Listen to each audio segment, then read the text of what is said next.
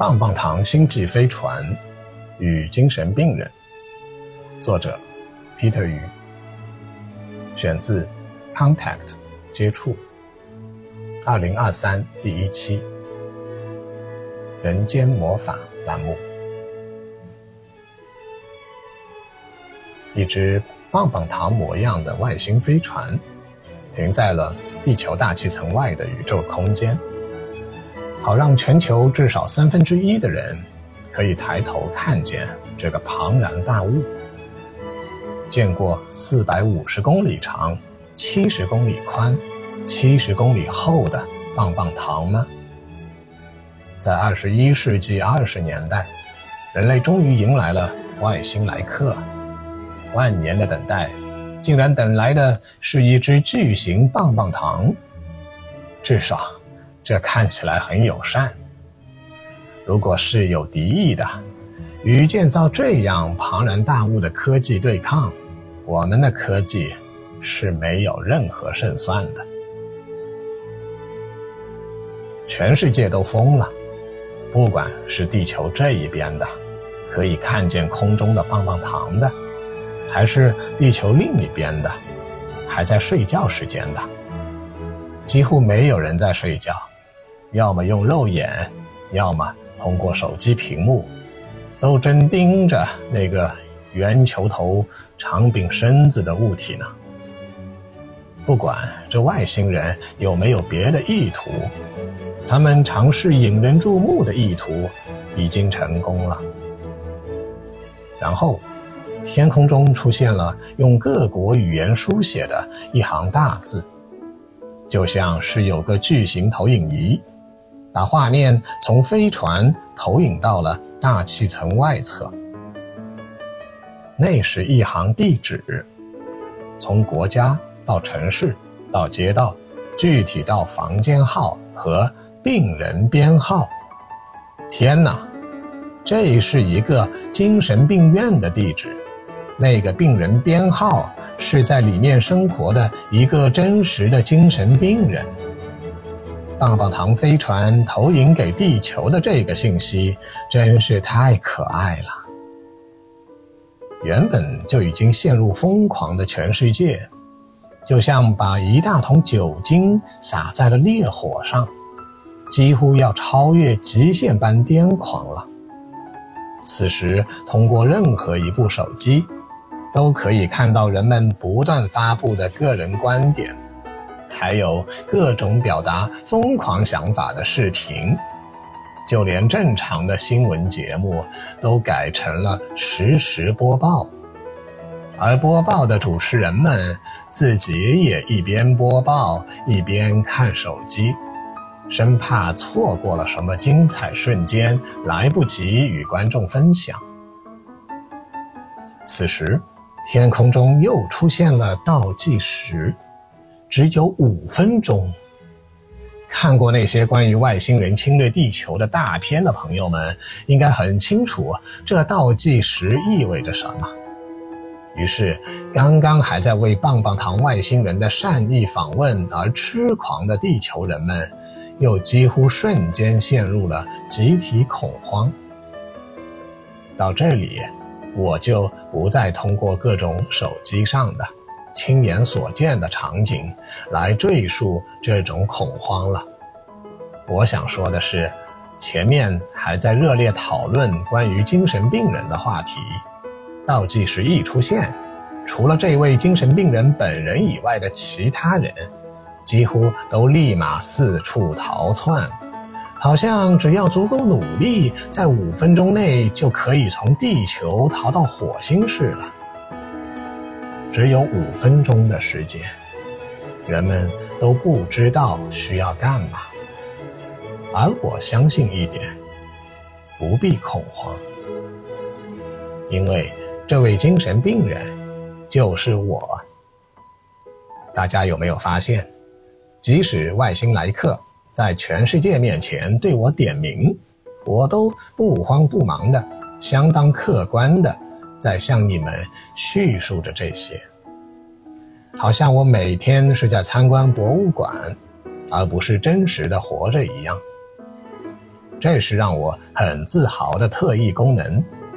但奇怪的是，我被当做了病人，被请进了精神病院。我看着天上的倒计时，并对它做了一个姿势。我也不知道怎么着，我就是知道应该做哪个姿势。然后就是一道闪光，倒计时消失了，我也瞬间从地面消失，进入了那个棒棒糖飞船。我不知道此刻地球上的朋友们有怎样的反应。我能看见飞船外的地球轮廓，但需要高倍望远镜才能看清我的那些地球人朋友们此刻在地面上的活动。即使这飞船里有兼容我地球上的无线网络的设备，我也没有手机去看地球上的情况。我摸了摸我的身子，手机没有跟着我的身体一起进入飞船。似乎在棒棒糖的世界，手机并不受欢迎，所以我在这里可以肯定一点了：我是唯一的与这艘飞船里的外星人交流的地球人，而且他们把我和我的地球人朋友们做了完全隔离。我还可以肯定一点的是。这种隔离比我在地球上的精神病院要严格多了。在精神病院里，我是可以用手机看东西、发东西的，只是没多少人会把一个精神病人的意见当一回事儿。我没有看到任何一个活的外星人，当然他们也不是死的，是我没有看到任何活的人。如果外星人也是人的话，但我知道，这些有趣的外星人正围着我在观察我。飞船的房间里有各种情况怪异的物件，我认为他们是活的，不是活人的那种活，但都是活物。我这才搞明白，原来这大棒棒糖。不是装载着发达外星文明的什么星际飞船，这大棒棒糖就真的是一个非常大的棒棒糖。我们小时候吃棒棒糖的时候，特别在意棒棒糖的外形设计，在小朋友心里，棒棒糖就是魔法，把棒棒糖含在嘴里，就是在感受魔法。一个说话的声音。在我身旁出现。嘿，别害怕，我们可以交流。我回答道：“我才不会害怕呢！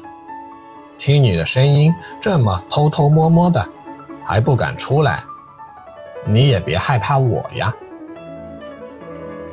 这个声音等了一会儿，然后从屋子里的某个角落。飞过来一个小桌子，那种小孩子坐在地上的时候把玩具放在上面的那种小桌子，矮矮的，方形，灰色的桌面上，静静地躺着一只色彩亮眼的棒棒糖。这就是你吗，棒棒糖先生？我弯下腰。看着棒棒糖，轻轻地问他：“是的，我就是你眼前的棒棒糖，但是我太害羞了，我不敢变成别的东西，我怕你不能接受我别的样子。哦，不，其实是我怕自己会玩过头，就收不回来了。原来是一只害羞的棒棒糖啊！”这可跟飞船那高调的风格完全相反呢！我心里在偷笑，拿起了小桌子上的棒棒糖，对着他说：“害羞？你们家飞船这个庞然大物，跟你长得还挺像，他可没有一点害羞的意思啊。他是最害羞的一个，但因为他体型太大了。”总是让很多人看见，他也很难接受自己这个样子，所以我们来找你了。我们在地球上的精神病院搜索我们要交流的人类，你是第一个符合条件的。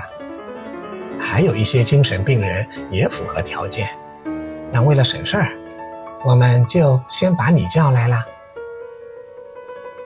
神奇的行动逻辑，还掺杂了太多的不合逻辑。你的意思是，除了跟某些精神病人，还能偷偷摸摸对话？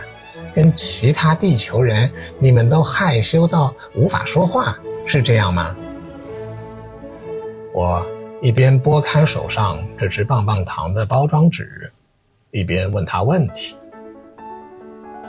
棒棒糖好像能感知到我想把它含嘴里的意图，自动解开了自己的包装纸。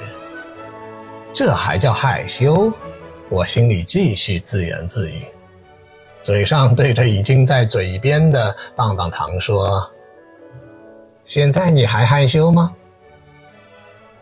我只是不敢让你看到真正的我。我们这样交流，我开始习惯了，不害羞了。我们继续吧。你可以一边把我含在嘴里，一边跟我交流，那样其实更加方便。事实上。”我已经馋得不行了，把棒棒糖含在了嘴里，露出幸福的表情。在精神病院，我每天要吃好几根棒棒糖。这个医院的棒棒糖就好像是特地为我采购的。没想到，眼下这庞大的星际飞船都竟然是棒棒糖的样子。我还被这大棒棒糖点名进来参观了。更没想到，这一边参观，一边还可以吃棒棒糖，还可以跟棒棒糖聊天。今天真是我的幸运日。停，你这么想，就完全误会我们了。我嘴里的棒棒糖打断了我的白日梦，突然冒出来这一句。你怎么知道我在想什么的？哦，我明白了，我把你含在嘴里，于是你就能直接读取我的想法了。这就是你说的交流起来更方便的意思啊！哈哈，这样我也更舒适，能少说很多废话，可省力了。对呀，这就是魔法，让我们很害羞，不敢对人类讲出来的，也是这个。你们不敢对人类讲魔法的存在，所以你们把自己变成友好无害的这棒棒糖的样子，换了一个法子来给人类上魔法课，是这样吧？我不经意的接着他的话，实际却在享受着这美味的棒棒糖。哪里有什么魔法课啊？魔法本身就无处不在，是真正存在的。我们也没有把自己变成棒棒糖，我们本来就是棒棒糖。你不知道吗？全宇宙的魔法里面，棒棒糖就像是魔法的语言一样，到哪里都有。好了，我知道你想说什么了。你想说魔杖啊，水晶球啊，魔法烟花啊。这些都跟棒棒糖的圆形和长条形组合在一起的形状很像，是这样吧？看来我们的沟通越来越通畅了。多亏了你这么好吃，我可以一直含在嘴里，我都开始能读取你的想法了呢。不是很像，本来就都是魔法，魔法就是一直存在的。就像物质和精神的存在一样，你开始给我上课了，这我可不喜欢。我喜欢享受你们棒棒糖带给我的幸福感，但说教就没那么幸福了。那你说说看，在地球上，你最讨厌的课堂都在说些啥？这可太多了，一大堆的不知所云。不是我听不懂，是我不知道为何要听这些。我就拿我小时候的一堂数学课来说吧，讲的是虚数和实数，然后放在一起叫复数。老师不断在强调，这个虚数是虚构出来的，不符合通常数学逻辑的那种数；实数就是符合通常数学逻辑的那种数。把这两个放一起的复数，它的功能很重要，重要到很多最前沿的科学计算，如果没有复数，就会严重卡壳，就无法进行。说实话，这些东西不是很简单明了的事情吗？干嘛要搞得这么复杂？我在飞船的不同屋子里散步，欣赏着各式各样的、形状奇异的物件。我的眼睛被这些色彩缤纷包围的同时，我的嘴巴也在一刻不停地畅所欲言。我们说到一块儿去了，这确实是简单明了的事情。逻辑以外的事情，那就是魔法呗。又不是说不符合人类逻辑的东西就不存在了。棒棒糖接着我的话说，还不止这些呢。物理老师有一次在课上跟我们讲了暗物质、暗能量。反引力这些七七八八的，我实在听不下去了，就一拍桌子，都没有举手发言，原地站了起来，然后一声不吭的走出了教室。那些你都听不懂是不是？哈哈，这是原因之一，我啥都听不懂。原因之二，我不想听懂，好像只要我听懂了这些，我就失去了真正应该懂的东西。你现在还这么认为吗？现在年龄大了，缓和多了。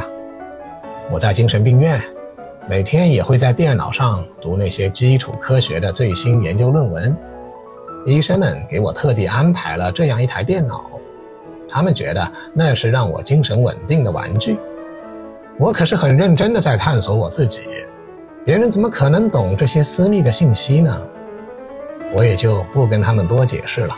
随他们怎么想吧。总之，我的研究没有白费。我现在对那些复数、暗物质、暗能量的东西，有了一个全新的结论，很私密的结论。我也害羞把它拿出来给大家说。别忘了，我能读到你的想法哦。我想我已经看到了你的结论。要我来说，还是你自己说出来。那还是我自己说吧，这可是我宝贵的研究成果，好不好？行行吧，虽然我已经知道了，但再听你说一遍，也是一种难得的乐趣。棒棒糖，你知道吗？你们的出现，还有你的存在，我一点都不觉得陌生。那些数学和物理领域在不断打补丁的东西。就是魔法本身。宇宙是多元的，从人类的角度能够理解的宇宙只是其中的一个圆，还有千千万万的圆也存在着，那些是人类的正常逻辑不能理解的，但人类可以选择尊重他们。可惜的是，绝大多数的人类用一个简单的圆排挤掉了其他精彩纷呈的圆。一边排挤，一边探索，这种思路就是自相矛盾的。魔法是真的存在的，但没有办法验证，因为魔法就是那些不能验证的却存在的东西。我们都不能验证我们的自由意识是否真的存在，于是我们想尽办法去验证我们自己的存在不是魔法，我们就。不去问这样一个虚心的问题：魔法是真实存在的吗？我们的存在是不是魔法？只要问了这个问题，魔法就瞬间降临了。唉，我都快听腻了，你这是在做演说呢？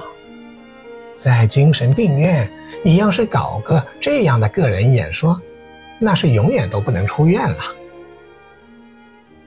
棒棒糖等我说完后，发表了他的看法，只是他的声音似乎小了许多。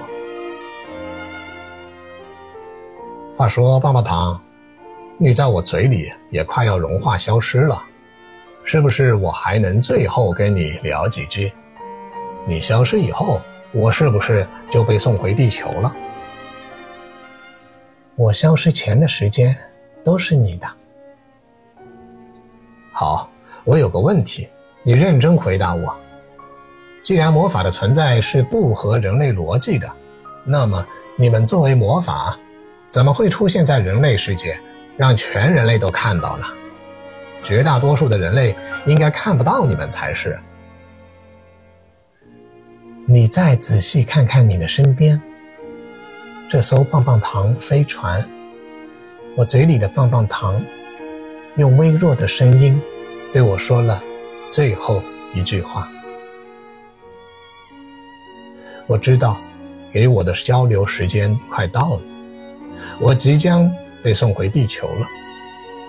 我闭上眼睛，做了个深呼吸，把我全部的注意力。都转化成我对周围的感知力。我开始感到身边有东西在涌动，像波，又像能量，裹住了我。